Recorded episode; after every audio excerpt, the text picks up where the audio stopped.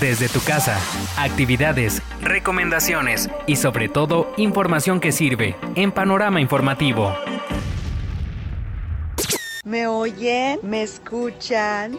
Está de más decir que la cuarentena nos alejó físicamente de las personas, pero aplicaciones como Facebook, Teams, Zoom o FaceTime nos han mantenido conectados, principalmente para llevar a cabo nuestro home office. Y aunque resulten muy efectivas, quiero preguntarte qué tan correctas son las videollamadas que haces. Sí, ¿acaso has puesto atención en su forma de llevarse a cabo? Los expertos en comunicación dicen que más del 60% del tiempo de las videollamadas, las personas no ponen atención a lo que se dice, sino a lo que ven al otro lado de la pantalla. Hoy tengo algunos tips para una comunicación efectiva dentro de las ya comunes videollamadas.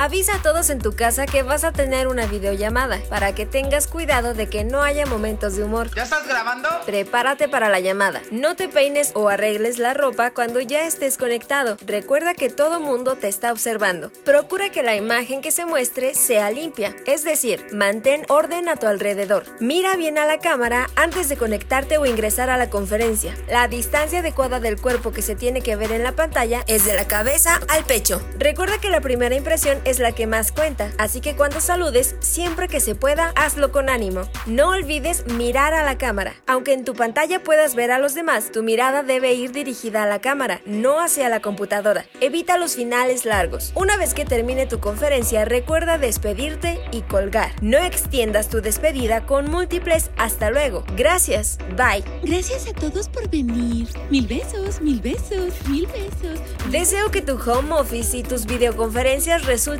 más efectivas con estas recomendaciones. Almendra Lugo. Qué lindo. ¿Ya se fueron?